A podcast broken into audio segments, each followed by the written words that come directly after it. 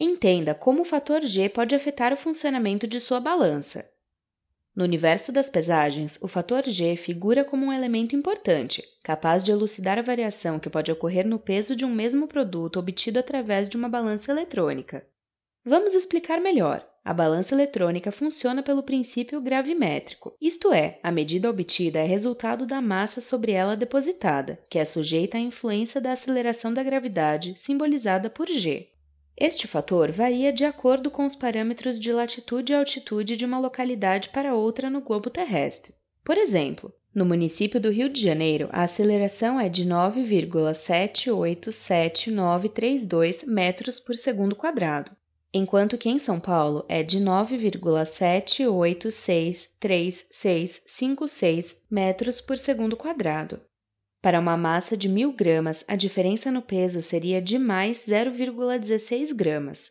Importante ressaltar que quanto maior a resolução da balança, maior será a influência do fator G na leitura da pesagem.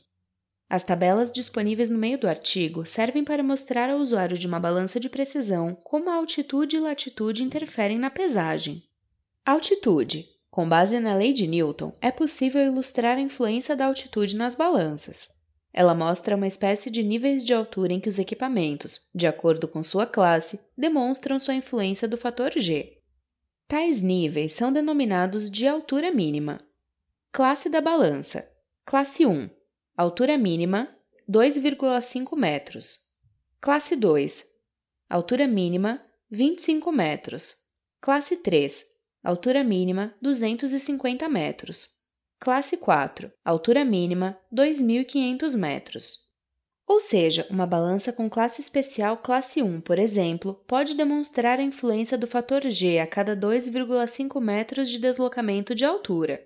Acima disso, os erros apresentados já superam os permitidos pela Portaria 236 de 94. Nesse caso, a balança deve ser ajustada novamente.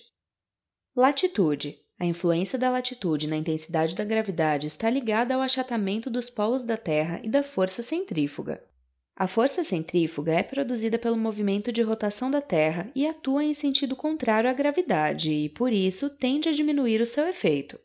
O formato da Terra é irregular, geoide, sendo achatado nos polos e dilatado no Equador, que é o local onde a força centrífuga possui maior intensidade do que em qualquer outro ponto do planeta e, além disso, se opõe em sua totalidade à ação da gravidade.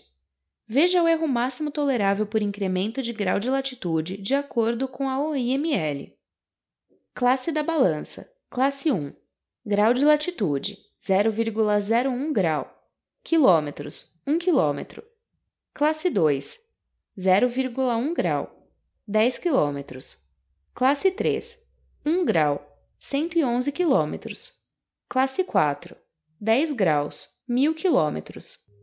Tomando por exemplo uma balança classe 1, se ela for deslocada 1 km em sua latitude, poderá apresentar um erro maior que o permitido pela Portaria 236 de 94 e deverá ser ajustada novamente. Resumindo, caso a diferença encontrada esteja acima do aceitável ou permitido, é necessário refazer o ajuste do equipamento no seu local de uso. Lembrando que, quando se fala em ajuste, o mesmo deve ser feito por um técnico acreditado pelo órgão fiscalizador, o que demanda tempo e dinheiro, porém, nas balanças de laboratório da Toledo do Brasil, há uma função que elimina a presença do técnico. Para mais informações, leia o texto Ajuste interno motorizado, para acessar, clique no link no meio do post.